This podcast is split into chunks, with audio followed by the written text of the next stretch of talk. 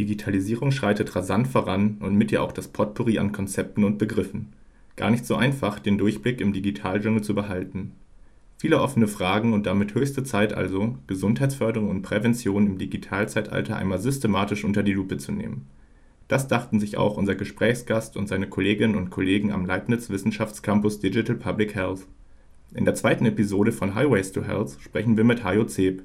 Er ist Professor an der Universität Bremen, Leiter der Abteilung Prävention und Evaluation am Leibniz-Institut für Präventionsforschung und Epidemiologie sowie Mitinitiator des Kompetenznetz Public Health Covid-19.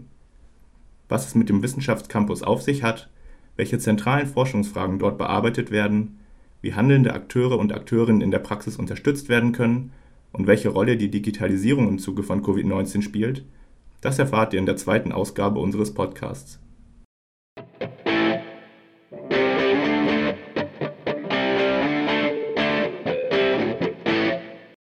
Zu den Klängen von ACDC ein ganz herzliches Willkommen zur zweiten Episode von Highways to Health.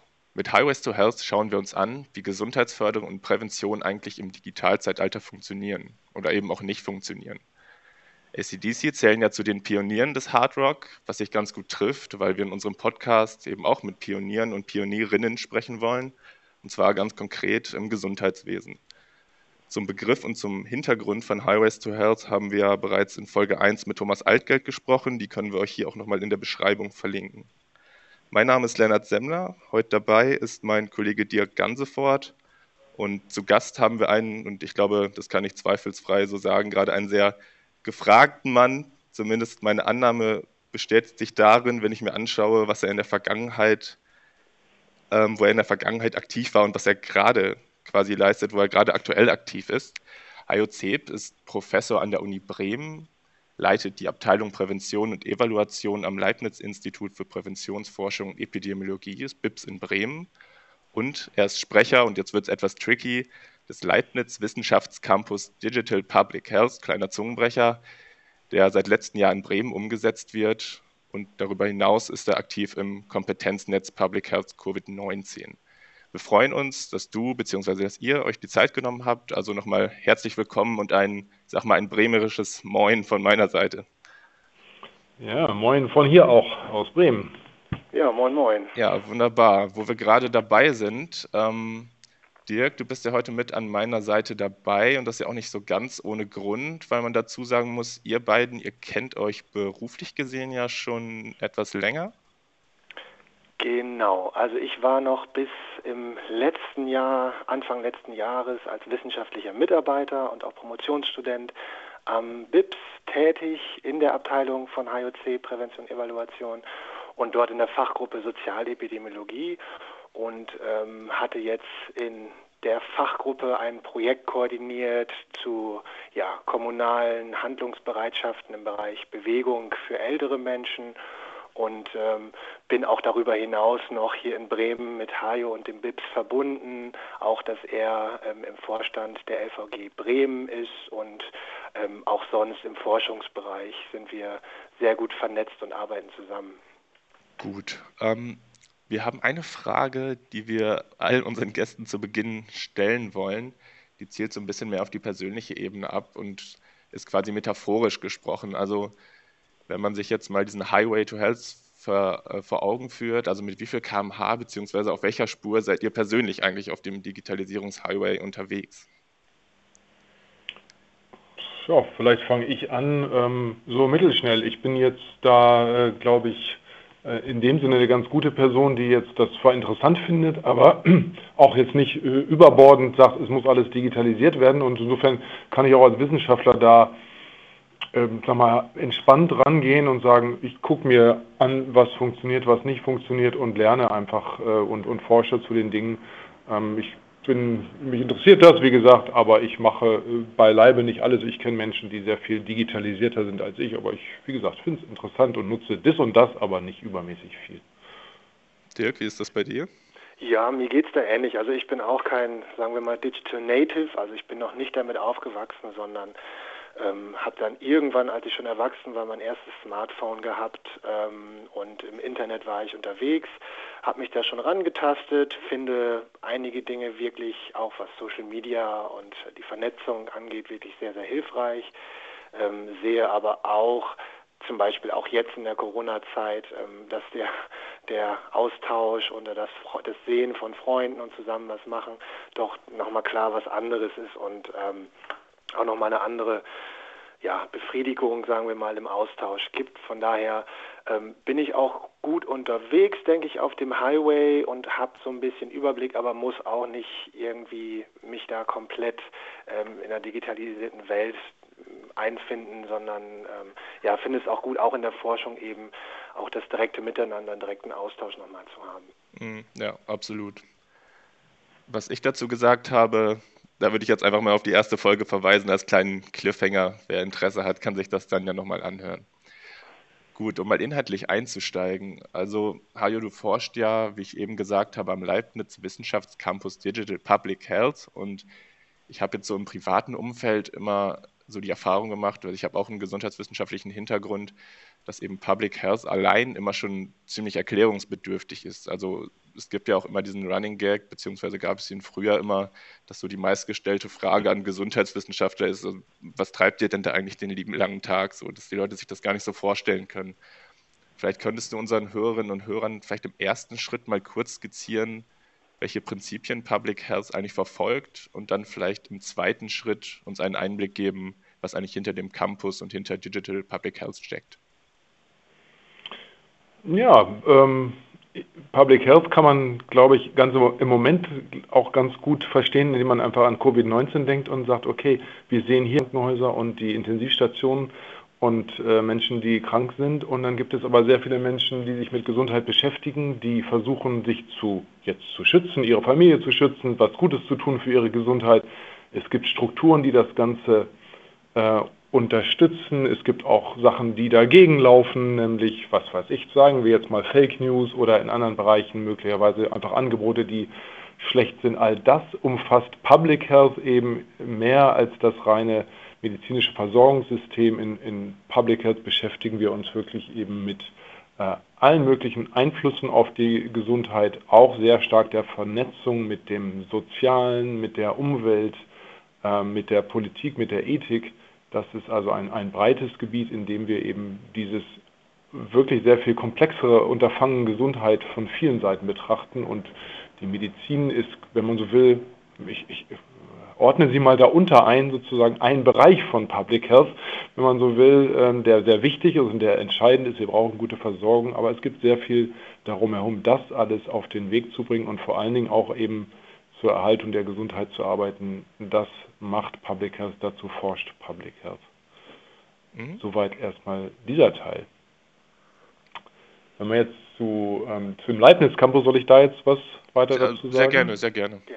Genau der, der Leibniz Campus, der äh, beschäftigt sich jetzt mit einer ja, aktuellen äh, Entwicklung in Public Health, nämlich natürlich, dass auch das Ganze, was ich eben umrissen habe, sich verstärkt mit digitalen Technologien auseinandersetzt, davon beeinflusst wird und unser Ansatz ist zu sagen, eben nicht nur sich beeinflussen lassen, sondern möglicherweise oder verstärkt mit selber zu steuern. Das heißt, digitale Technologien, die nun einmal da sind, unseren Alltag, unser Leben und auch unsere Gesundheit immer mehr prägen, äh, auch mit zu ähm, steuern und so einzusetzen, dass sie eben für Ziele von Public Health, Gesundheit fördern, äh, Prävention fördern, äh, soziale und gesundheitliche Ungleichheiten ähm, verringern, dass es dafür eben eingesetzt werden kann und auch kritisch betrachtet wird, nämlich äh, in Hinsicht auf ja, auch unerwünschte Folgen, dass eben eine breite, eine breite Sicht sich entwickelt darauf, ähm, und das erforschen wir eben mit einer Reihe von Leuten. Das sind eben dann nicht nur sag mal, näher an der Medizin seiende Leute, wie vielleicht sogar ich, äh, Epidemiologen, sondern wir haben Ethiker an, an Bord, wir haben Juristen äh, eingebunden und äh, die IT ist stark vertreten, auch weil die natürlich hier eine große Rolle spielt. Und äh, das ist halt schön, dass die Leitungsgemeinschaft uns da so ein Instrument an die Hand gibt äh, eben so, so ein Wissenschaftscampus, also quasi eine kleine virtuelle Universität, wenn man so will, so ein Campus, den wir zusammenbringen, um mit allen diesen verschiedenen Disziplinen einfach gemeinsam zu arbeiten, durchaus auch aktuell dann neue Projekte zu entwickeln und die umzusetzen, auch in Hinsicht auf zukünftige Forschung, uns einfach Linien zu legen. Und das haben wir jetzt hier eben in diesem Konstrukt äh, umsetzen oder setzen wir jetzt um. Wir haben einige Wissenschaftler dafür einstellen können, einzelne Doktorandenstellen vergeben können, setzen, setzen uns häufig zusammen mit all diesen verschiedenen Personen, sehr breit aufgestellt, eine ganz spannende Diskussion die wir haben über viele Aspekte von Digitalisierung eben in den unterschiedlichen Bereichen von, von Public Health, mit denen wir uns jetzt hier auseinandersetzen für die nächsten, ja, jetzt noch dreieinhalb Jahre. Dazu, also der Begriff Digital Public Health, der ja auch im Campus schon drin ist und den äh, ihr ja auch in einem Beitrag im Bundesgesundheitsblatt äh, genutzt habt. Also der Beitrag heißt Digital Public Health, ein Überblick. Ähm, da zeigt ihr auch selber so die vielen Begrifflichkeiten, das Wirrwarr vielleicht noch, ähm, also wo man sich fragt, was sind denn die Begriffe, sind die identisch, grenzen die sich ab? Zum Beispiel, also es gibt den Begriff E-Health oder auch M-Health, Digital Health, Health 4.0. Ähm, in Bielefeld sprechen die Kolleginnen auch von Electronic Public Health. Ähm, das kann man noch weiterführen, also in den Literaturarbeiten gibt es da viele Begriffe. Kannst du hier so ein bisschen ins Licht, ins Dunkel bringen, ähm, was ist Digital Public Health, was gehört dazu und was vielleicht nicht? Mhm. Ja, erstmal einsteigend ist es natürlich so, dass in jedem sagen wir, sich neu entwickelnden Wissenschafts- und ja, vielleicht auch sogar Theoriebereich ähm, äh, sowas immer auftritt, dass man erstmal eine, eine, Vielfalt von Begrifflichkeiten hat und letzten Endes sich dann über die Zeit etwas mehr oder weniger durchsetzt. Aber um mal anzufangen damit, also E-Health war wahrscheinlich der, der erste Begriff, der auftauchte, auch von verschiedenen äh, Zeitschriften, sagen wir mal, mit ähm, äh, vorangetrieben. Und da geht es erstmal so sehr allgemein um die Bereitstellung von, von äh, Gesundheitsdienstleistungen im, äh, im Gesundheitswesen eben äh, mit Informations- und äh, ja, meistens dann elektronischen Kommunikationstechnologien mit einem recht starken Fokus aufs aufs Internet. Also das war auch gerade, also wo das Internet aufkam, ging es erstmal hauptsächlich um, um E-Health und daraus entwickelt hat sich relativ schnell dann auch ähm, natürlich M-Health als Smartphones, als äh, ja, kleine Computer, die wir mit uns herumtragen, äh, aufkamen und vermehrt dann eben auch Internet über Smartphones lief, dann wurde der, der Begriff quasi erweitert oder eine Unterkategorie von E-Health dann eben als als Mobile Health, als M-Health aufgebaut und ähm, da geht es halt natürlich dann um die ne, Smartphone und mobile Technologien. Ähm, das müssen aber eben nicht Apps sein, das kann auch SMS und sonst was sein, alles was über Smartphone läuft. Ähm, diese Sachen sind zumeist eben nicht auf ähm, jetzt, da ist nicht klar, ob die zu Public Health, zu Gesundheitsversorgung oder was auch immer gehören. Das ist also da offen und mit ähm, Digital Public Health versuchen wir und auch andere vielleicht ein bisschen stärker die, die Ausrichtung auf das, was ich eben am Anfang erläuterte, was Public Health vielleicht verstärkt ausmacht, eben Prävention, Gesundheitsförderung ähm, auszurichten und diese Richtung zu betonen. Das ist im Prinzip also auch eher neben der Nennung des Begriffs auch ein, ja, ein Versuch, da zu differenzieren und sich sag mal, gegenüber Digital Health, was oftmals jetzt noch verstanden wird oder verstanden wird als auch stark auf sag mal, eine Versorgung, Krankenhaus, vielleicht auch ambulante Versorgung ausgerichtete ja, Konzeptionalisierung, dass wir vielleicht mit Digital Public Health da ähm, einfach den Punkt setzen, dann wenn es um Aspekte von Prävention, Gesundheitsförderung, von gesundheitlicher Ungleichheit, äh, von, von Community, von, von äh, gemeindebezogener Gesundheit geht und dort eben Digitalisierung, digitale Technologien diskutiert, eingesetzt, geprüft, erforscht werden, dann könnte man ganz gut von Digital Public Health sprechen. Ob das funktioniert auf lange Sicht, werden wir sehen, aber das ist so der Ansatz, den wir verfolgen. Mhm. Ihr beschreibt das ja auch in eurem Paper, also ich kann das an dieser Stelle dann auch noch mal gerne in der Beschreibung verlinken. Also mhm. Ähm, zur Systematisierung des Feldes äh, schreibt ihr, dass ihr das quasi kategorisiert also Kategorisierung von digitalen Gesundheitstechnologien nach zentralen Public Health Funktionen. Ähm, vielleicht kannst du zu diesen Funktionen nochmal noch mal was im Detail sagen. Genau, das ist ähm, so, dass wir uns ein bisschen ähm, orientiert haben eben an, an äh, den, den genau, Public Health Functions. Das ist so ein WHO-Thematik.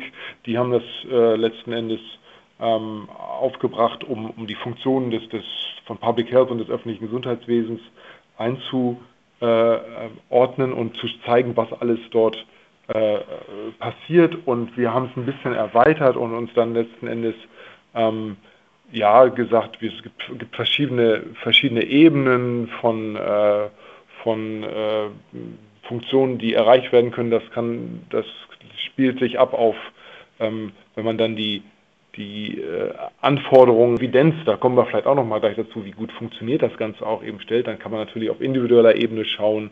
Man kann auf ähm, vielleicht sowas wie Kommunikation, Information schauen und man kann auf das System als Ganzes schauen, wie sind denn äh, Gesamtdienstleistungen angeordnet. Das ist für die, für die Orientierung, glaube ich, ganz gut, sich das vor Augen zu halten und die, die zehn Public Health Functions lassen sich da zum Teil ganz gut äh, auch zuordnen, aber da würde ich jetzt gar nicht im, im Einzelfall so sehr drauf eingehen. Ähm, die passen auf jeden Fall ganz gut auch zu diesen, zu diesen verschiedenen, zu diesen drei Ebenen, die ich eben äh, genannt habe. Mhm. Die können wir unseren Hörerinnen und Hörern ja mal ans Herz legen, dass sie sich das in dem, in dem Paper nochmal genauer anschauen. Genau. Genau, ja, da ist eine sehr gute Übersicht auch nochmal, ähm, die verschiedenen Ebenen auch ähm, und auch die Evidenzanforderungen, die hier auch nochmal ausgeführt sind. Ähm, vielleicht nochmal eine andere Frage. Die Aufmerksamkeit für Digitalisierungsfragen im Gesundheitswesen ist ja ja aus unserer Sicht doch noch recht versorgungslastig. Also viele sprechen eben von Telemedizin, da geht es um ärztliche Versorgung und Überwachung. Ähm, jetzt im Bereich Public Health, wo findet Digitalisierung da, sagen wir mal im Bereich Gesundheitsförderung und Prävention gerade statt und wo tun sich vielleicht auch noch Lücken auf? Das ist gar nicht so einfach zu beantworten, die Frage, denn tatsächlich ist das sehr geprägt, wirklich, dass äh, das fällt erstmal von der Medizin und dem, was, was du eben erwähnt hast, ne, so, ne, das ganze Thema Telemedizin, vielleicht auch anfänglich jetzt ähm, Behandlung von gerade auch psychischen Erkrankungen, da tut sich relativ viel, äh, so quasi milde psychische Erkrankungen, vielleicht auch mit Selbstbehandlung über äh, Apps oder zumindest unterstützt durch Apps oder telemedizinische Anwendungen durchzuführen etc. Das, das spielt sich sehr viel ab und natürlich ähm, IT in Krankenhäusern ein wahnsinniges Thema. Da haben wir auch eher gesagt, da halten wir uns raus, weil das eben auch schon seit Jahren mit allen möglichen Problemen behaftet, aber umfangreich bearbeitet wird. Ja, für Gesundheitsförderung und Prävention, da, da kann man natürlich anfangen und sagen, okay, unsere klassischen Bereiche, in denen wir unterwegs sind, ähm, zum Beispiel körperliche Aktivität, Bewegung fördern. Das, sind, das ist natürlich ein großer Anwendungsbereich, der erstmal individuell orientiert ist und das ist vielleicht auch noch eine der, der Lücken, die wir gleich ansprechen können, dass sehr viele der jetzt vorhandenen aktiven ähm, ja, Forschungsrichtungen, aber auch das, was schon auf dem, was, was schon da ist, sich eben auf Individuen bezieht. Also und das ähm, spricht bestimmt auch den Bereich körperliche Aktivität an. Jeder kennt äh, diese vielen Apps, die es gibt, um äh, sein Laufbewegungsverhalten, was auch immer, zu monitorieren, zu unterstützen etc. Und da gibt es ganz, ganz viel, äh, zum Teil vielleicht ganz gut, aber vieles auch sehr wenig geprüft und unklar, was überhaupt da passiert. Ähm, aber das ist so ein Bereich, wo eben das, das, das individuell vielleicht ein bisschen dann ähm, auf, auf äh, Prävention, Gesundheitsförderung ausgerichtete schon sehr verbreitet ist, würde ich sagen, wird gar nicht so als Gesundheitsaspekt unbedingt wahrgenommen, sondern eher im Bereich ne, der Bewegungssport, manchmal auch Leistung äh, dann dort zugeordnet. Ähm, es gibt im sag mal, Bereich der medizinnahen Prävention sehr viele Apps jetzt auch, die aber zum Teil auch wirklich noch sehr kritisch zu sehen sind, ähm, mit ja, Prüfen von irgendwelchen Symptomen von äh, Dingen, es gibt im Hautkrebs-Screening-Bereich, äh, würde ich sagen, durchaus eher gefährliche Apps im Moment, die irgendwie äh, quasi Fotos machen von, von äh, irgendwelchen Auffälligkeiten und man sich damit dann quasi orientieren kann, ist da schon was? Also so eine Art von ja, Screening auf, auf individueller, digitaler Ebene. Schwierige Kiste. Es gibt eine Reihe von so Risikoeinschätzungs-Apps in ganz vielen Bereichen, was dann auch wirklich zu einer Beratung, zu einer Prävention auch Gesundheitsförderung beitragen kann. Also es gibt sehr viele Einzelbereiche und es gibt ähm, wenig, finde ich, noch, und das ist auch was, wo wir uns eben ja, vermehrt damit beschäftigen wollen, ähm, sozusagen Anwendungen, die zum Beispiel ähm, helfen können, auch auf Gemeindeebene ähm, äh, A, zu Nutzer zu aktivieren, äh, für ihre Gesundheit was zu tun, sich umzuschauen, vielleicht da auch Prozesse zu unterstützen.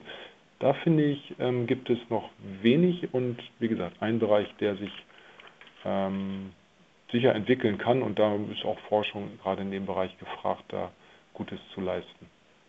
Genau, also auch nochmal das Setting Kommune oder die Settings nochmal in den Blick nehmen und nicht nur auf die Individuen zu schauen. Ne?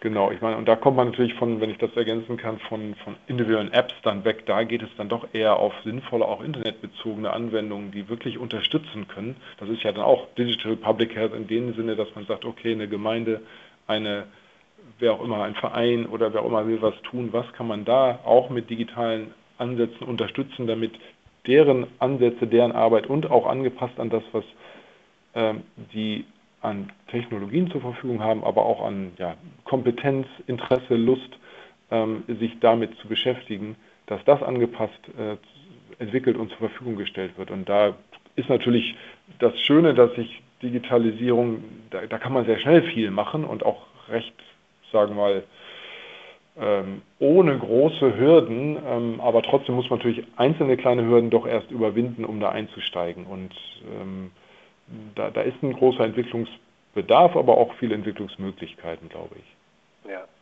Also ich glaube auch jetzt mal abseits von diesen Apps, dass es eben wichtig ist, sich diese strukturellen Dimensionen anzuschauen. Und darüber haben wir eben auch in der ersten Folge schon mit Thomas Altgeld gesprochen. Also dass quasi ja die, die digitale Welt ja sowas auch wie eine neue Lebenswelt geworden ist. Das hatte Ilona Kickbusch damals mal angeregt, ähm, in der man sich dann eben auch diese strukturellen Dimensionen anschaut. Also würdest du das mhm quasi unterstützen, dass wir hier dann auch von einer, ja, von einer eigenen Lebenswelt in dem Sinne sprechen? Wie siehst du das?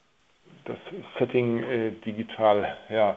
Ähm, ich weiß gar nicht, ob ich so weit gehen würde tatsächlich. Ich, ähm, das habe ich noch nicht zu Ende gedacht. Tatsächlich, äh, es, es, durchdringt viele Settings, aber ich kenne auch weiter eine Reihe von Settings, die mit Digitalisierung ähm, wirklich nur peripher was zu tun haben.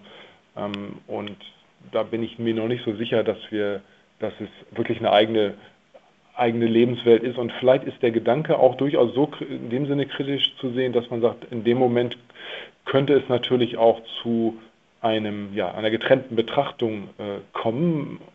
Ich denke aber, dass wir im Moment zumindest Digitalisierung äh, in ihrer ganzen sagen wir, Diffusion in die verschiedenen Lebensbereiche erstmal versuchen müssen zu verstehen, einzuordnen, vielleicht auch einzugrenzen und da ist es vielleicht ganz gut, ähm, das vielleicht noch nicht jetzt als Setting zu definieren, sondern erstmal zu gucken, wie läuft das in die verschiedenen Bereiche rein, wo sind Grenzen, wo sind äh, unendliche Möglichkeiten quasi und es auch vielleicht auch so zu verstehen und dann auch ein bisschen ja, entspannt zu bleiben und zu sagen, gut, hier ist Digitalisierung, die ist da, aber ist jetzt nicht der Haupt, das Hauptthema für die, auch für die nähere Zukunft. Das ist nicht, nicht überall das äh, überall das Kernthema, trotz aller Begeisterung, wenn man so will, bei mhm. manchen. Gut, das entspricht ja auch eurer Herangehensart. Also wir wollen das Digital, das Digital in Public Health integrieren. Ne? Das wäre ja sozusagen genau, die, die, Herangehensweise. Ja. Ich würde gerne noch ein Thema ansprechen, das können wir, glaube ich, nur grob anreißen. Es sind so ein paar Stichpunkte auch gefallen. Ist ja ein Riesenthema, immer die Chancen und Risiken auszuleuchten. Mhm. Ähm, wir nutzen ja auch den Begriff Highways to Health und der, naja, der wirkt halt so teilweise auch wie eine Art Versprechen. Ne? Aber mhm. letztlich gibt es natürlich auch immer zwei Seiten der Medaille. Ne? Wie würdest du das einschätzen, nochmal auf die Chancen und Risiken bezogen und vielleicht auch auf die Bereiche, wo wir das im Detail noch gar nicht abschätzen können, wo sich Chancen und Risiken ergeben? Ja, also wie du schon sagst, ist wirklich ein sehr großes Feld. Ähm, ich würde hm, vielleicht an der Stelle anfangen, dass man zum Glück ja auch in der Technologieentwicklung schon immer äh, auch das im, Sicht, im, im Blick hat, hat, sobald man eben dann sagte, okay, das müssen, es geht hier auch um Nutzerinnen und Nutzer und äh, dieser Digital Divide, das ist doch schon eine Diskussion, die, die lange da ist, zumindest bei aufgeklärten ähm, auch Technologieentwicklerinnen und Entwicklern. Ähm, aber das ist weiterhin ein großes Thema. ähm, nämlich dass ähm, auch wenn man es global anschaut, natürlich wir unheimliche Unterschiede haben, auch wenn Mobiltechnologien sich sehr schnell durchsetzen.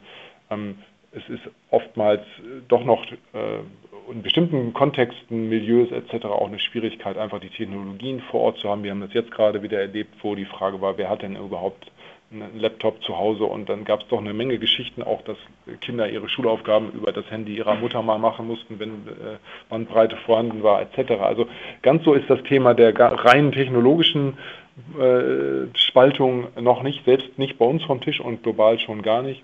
Und dann gehen natürlich die nächsten Dimensionen des Digital Divide los. Äh, man sagt man, man, man hat nun vielleicht die Technologien, aber dann damit umzugehen und zu verstehen, was da abläuft und selbst aktiv auch wirklich das für sich und seine Umwelt äh, sinnvoll nutzen zu können, das ist eine besondere Kompetenz, die dann natürlich in Richtung der, sagen wir, auch gesundheitsbezogen, die digitale Gesundheitskompetenz dann äh, umfasst, die auch ein kritisches Verständnis äh, von äh, Dingen, die digital angeboten werden, vielen Informationen, vielen Angeboten ähm, umfasst. Ähm, da, da, sind auf jeden Fall auch große Unterschiede da und da müssen wir auch super aufpassen, denke ich, dass äh, man nicht auch im Gesundheitswesen und auch in der Gesundheitsförderung und Prävention eben zu stark darauf setzt und sagt, das ist nun mal das Angebot, so ist es und anders äh, kann man das gar nicht mehr bekommen.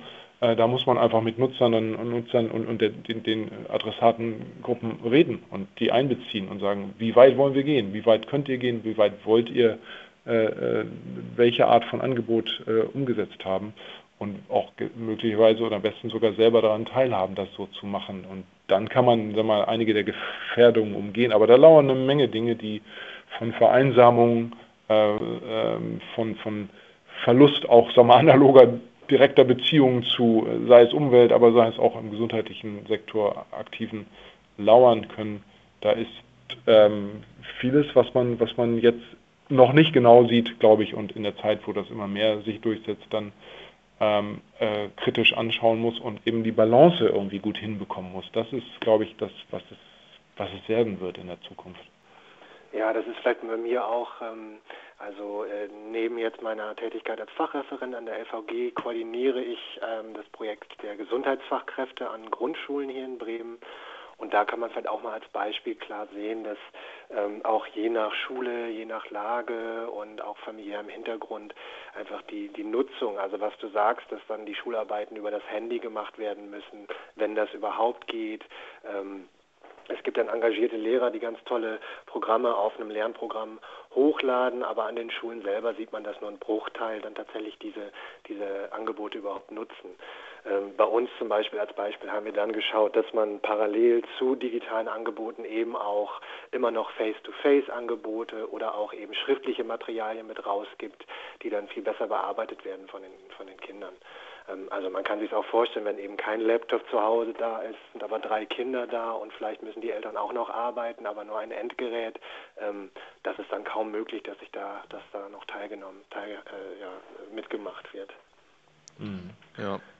Und auch hier eben wieder das Stichwort der Gesundheitskompetenz. Also und ich hatten im Vorfeld darüber geredet, ganz aktuell, dass mir zu Ohren gekommen war aus dem privaten Kreis von einem Lehrer, der dann sagte, naja, also die wissen oder haben Probleme damit, sowas wie Word zu bedienen. Also da fängt es dann teilweise schon an. Also ich glaube, man muss da schon sehr bei den Basics teilweise anfangen, was teilweise auch erschreckend ist. Aber was sich dann natürlich lohnt, in diese digitale Kompetenz sowohl auf Lehrerseite und aber auch auf Schüler- und Schülerinnenseite zu investieren.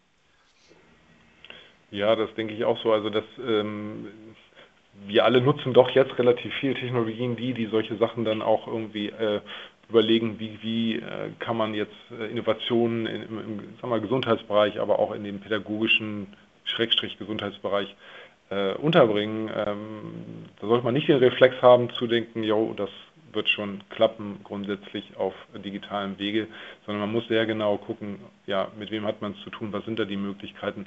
Und man muss, glaube ich, auch sehr gut in der, in der Vermittlung sein. Also wenn man Angebote macht, die muss man sehr gut unterlegen mit äh, Erklärungen, Erklärvideos meinetwegen auch, die sind, sind sehr beliebt als einfach zu und, und auch viele Barrieren umschiffendes Medium. Man muss sie trotzdem abspielen können, aber danach sind Videos natürlich sehr günstig, weil man das eben mit, mit vielen Signalen irgendwie unterlegen kann. Das ist, ist äh, gut. Also diese, diese Vermittlung, die Klarheit, die Einfachheit Ähm, das ist ganz entscheidend. Da müssen wir immer, wenn wir Angebote machen, darauf achten, wirklich gut äh, und, und, möglichst barrierearm ähm, und für viele auch verschiedene Gruppen äh, Sachen anzubieten. Es geht ja auch um die Sprachlichkeit, ähm, die, die vielleicht eine Rolle spielt und das ganze Einbinden von auch kulturellen Konzepten und den vielen schönen Dingen, die die Diversität mit sich bringt, äh, da dran zu denken und auch das einfach äh, ja,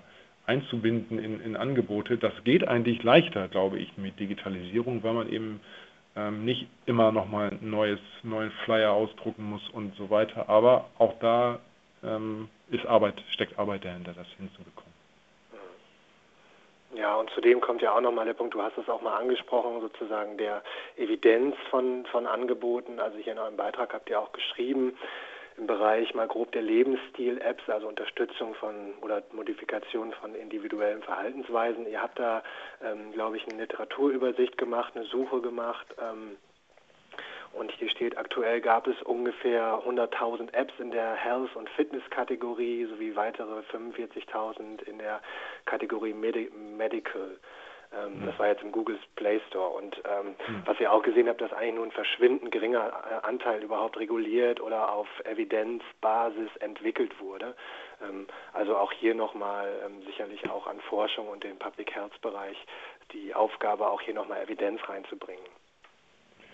Klar, das Problem ist da eben tatsächlich, was wir auch sehen und wo wir auch noch nicht die richtige Antwort haben, das ist super schnelllebig, das ganze Gebiet. Das heißt, ähm, wenn wir anfangen, was zu evaluieren mit den üblichen Herangehensweisen, die ihr auch äh, kennt, äh, na, systematische Reviews oder auch direkte auch Studien zu machen, welcher Art auch immer, ähm, da ist möglicherweise das Angebot schon wieder äh, dreimal überarbeitet ähm, und äh, oder schon wieder raus aus dem App Store, was auch immer.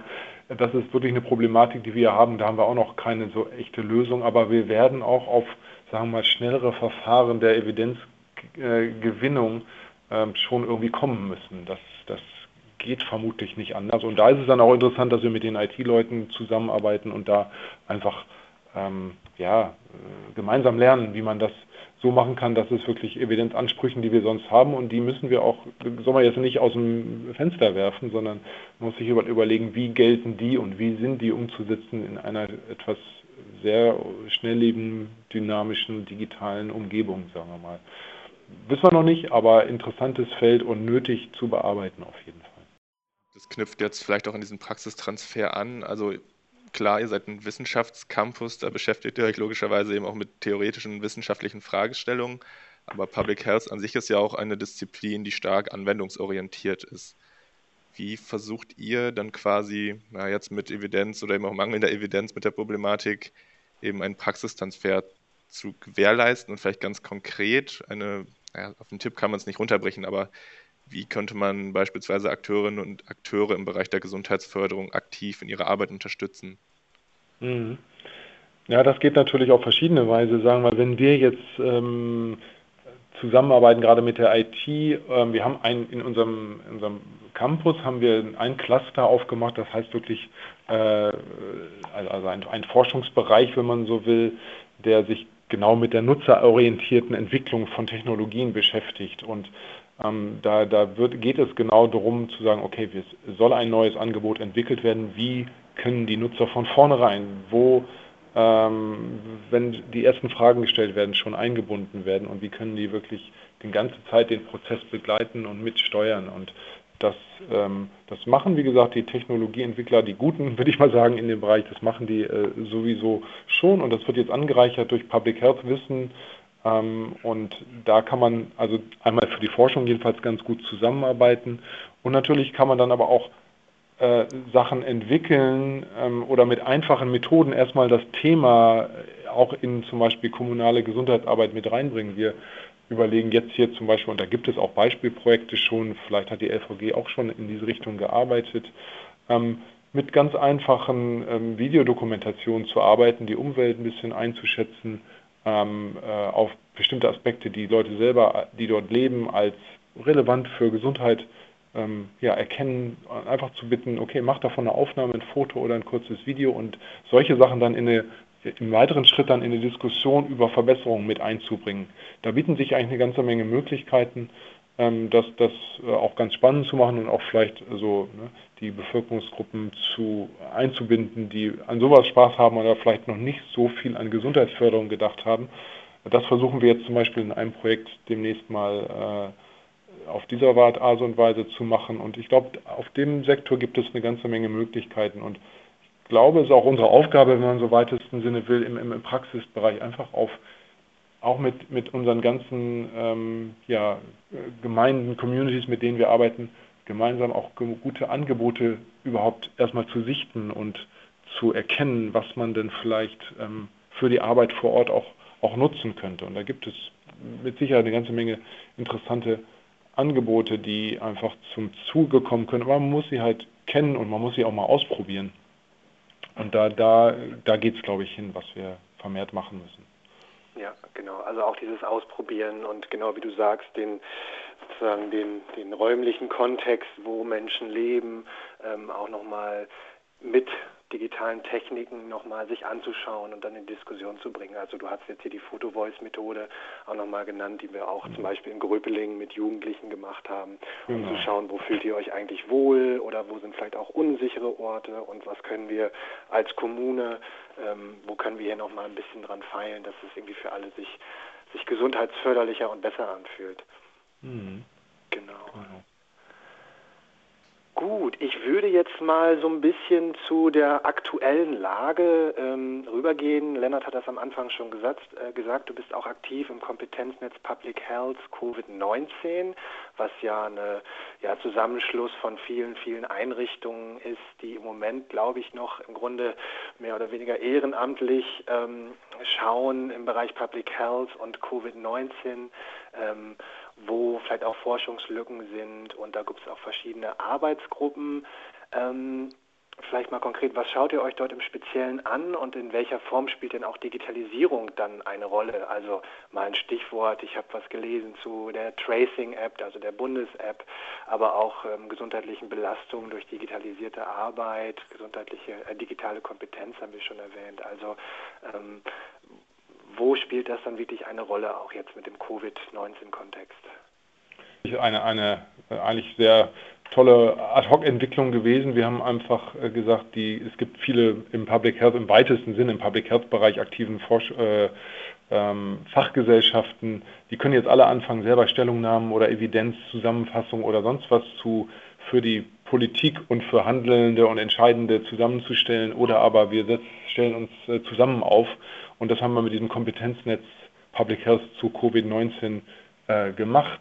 Ähm, es gibt da eben, das ist ein sehr flexibel und schnell aufgestelltes Netzwerk. Jetzt sind, glaube ich, 25 Fachgesellschaften dort organisiert, sind ungefähr 300 Aktive, die da dazu beitragen im Wesentlichen, dass wir äh, kurze, und die sind leider nicht alle ganz so kurz geworden, wie wir zunächst dachten, aber bleiben wir mal dabei, kurze ähm, Policy Briefs oder Fakten, äh, Factsheets, Faktensammlungen auf der Basis doch so gut es geht der jetzigen Evidenz zusammenzustellen. Also sowas wie schnelle Literaturübersichten, Rapid Reviews zu machen, aber auch mal in Einzelfällen ähm, eben Handlungsempfehlungen, die so gut es geht auf der besten Evidenz aufbauen, aber die auch ganz konkret Probleme lösen, die äh, oder Probleme ansprechen und dafür Empfehlungen geben. So zum Beispiel äh, gibt es ähm, ja, Dinge ähm, wie, wie, in ähm, Supermärkten äh, gearbeitet werden könnte.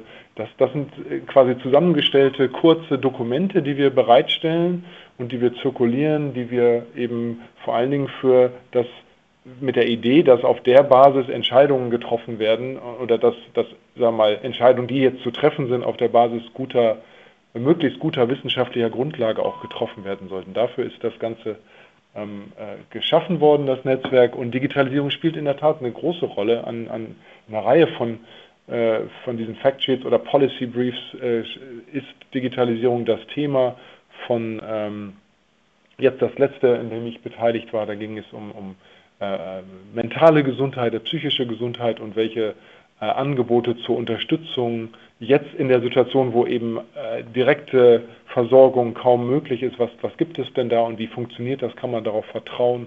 Und da ist eben das einfach mit einem mit, mit, mit, wirklich Freiwilligen, das sind alles, äh, es ist nicht mehr oder weniger ähm, äh, unbezahlt, sondern es ist komplett unbezahlt. Wir machen das alle nebenher und äh, umso bemerkenswerter, was da alles entsteht, ähm, kommen dann halt Teams zusammen, die, die solche Arbeiten erstellen.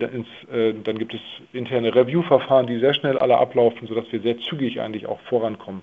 Und du hast die App erwähnt oder die Apps. Äh, genau dazu gab es jetzt eben eine kürzliche Stellungnahme, die versucht hat, eben okay, Evidenz zusammenzustellen und dann ähm, Empfehlungen zu geben, worauf zu achten ist und was wichtig ist, auch gerade aus Public Health Sicht. Und das ist eben wesentlich mehr als dann nur eine, sagen wir, eine Technologie oder eine Datenschutzsicht. Insofern sind das schnell gemachte, aber auf dem bestmöglichen äh, Qualitätsansatz äh, jetzt aufbauen, der in so einer kurzen Phase, wo man jetzt nicht zwei Jahre Zeit hat, was zu entwickeln, eben möglich ist, ähm, solche Sachen bereitzustellen. Und das ähm, ist, ist, der Auftrag, den wir uns selber gegeben haben. Da. Ja, und auch sehr erfolgreich. Also wir nutzen auch für unsere Arbeit und verteilen auch die Policy Briefe und die Fact Sheets ähm, mal als Beispiel Öffnung von Schulen als Teil einer Übergangsstrategie, die jetzt für die Schulen auch nochmal ganz hilfreich war, sich da auch nochmal so ein bisschen zu belesen in dem Feld. Also ähm, wir werden die, den Link auch nochmal mit äh, reinbringen hier in den Podcast, dann kann man dann auch nochmal schauen, ob man für sich da auch nochmal interessante Themen findet. Genau, also es ist tatsächlich super spannend. Ähm, wir können natürlich hier im Podcast immer nur gewisse Themen anreißen. Also man könnte sicherlich zu jedem Einzelaspekt eine ganze Podcast-Reihe auf die Beine stellen. Das können wir mhm. natürlich jetzt hier gerade nicht leisten. Möchten dir an dieser Stelle aber schon mal für diesen Überblick danken und zum Abschluss gerne nochmal die Frage an dich, ob du dir noch irgendwas am Herzen liegt, was du gerne sagen möchtest oder ob du dem Projekt Highways to Health. Das betrifft ja nicht nur den Podcast, also wir veröffentlichen ja auch äh, Blogartikel dann auf der Website. Ob du uns noch irgendwas mit auf den Weg geben möchtest.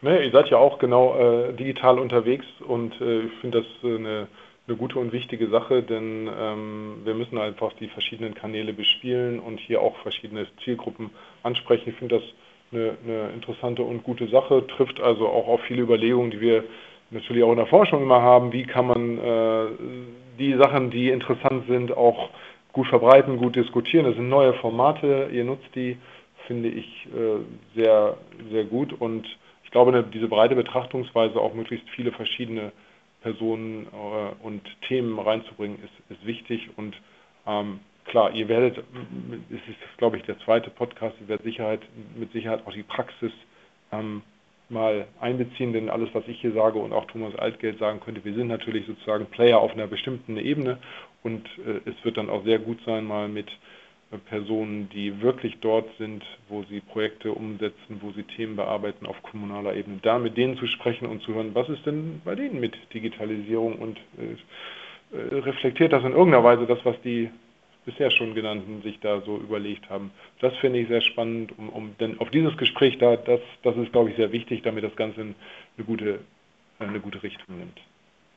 Ja, absolut. Das haben wir quasi auch auf der Agenda, gerade was quasi auch Dirks Engagement hier in der LVG betrifft, dass wir dann Überlegungen angestellt haben, auch mal in die Schulen zu gehen.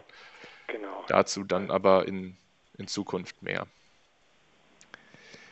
Gut, ich würde dann abschließend nochmal verweisen, ähm, das können wir dann auch nochmal unten in die Beschreibung packen, also auf eure Website vom Campus und auch noch vom Kompetenznetz. Ihr seid ja zudem da auch auf Twitter aktiv, das verlinken wir auch gerne. Und würden dann natürlich auf unsere Website verweisen, highwaystohealth.de mit einer 2 dazwischen. Man findet es aber auch mit dem ausgeschriebenen TO.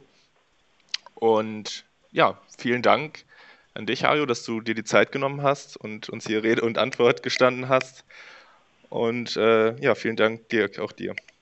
Ja, vielen Dank, Lennart, und vielen Dank, Hario, für das schöne Gespräch. Ja, wunderbar. Okay. Dann auch. hören wir uns in der nächsten Folge und bis dahin.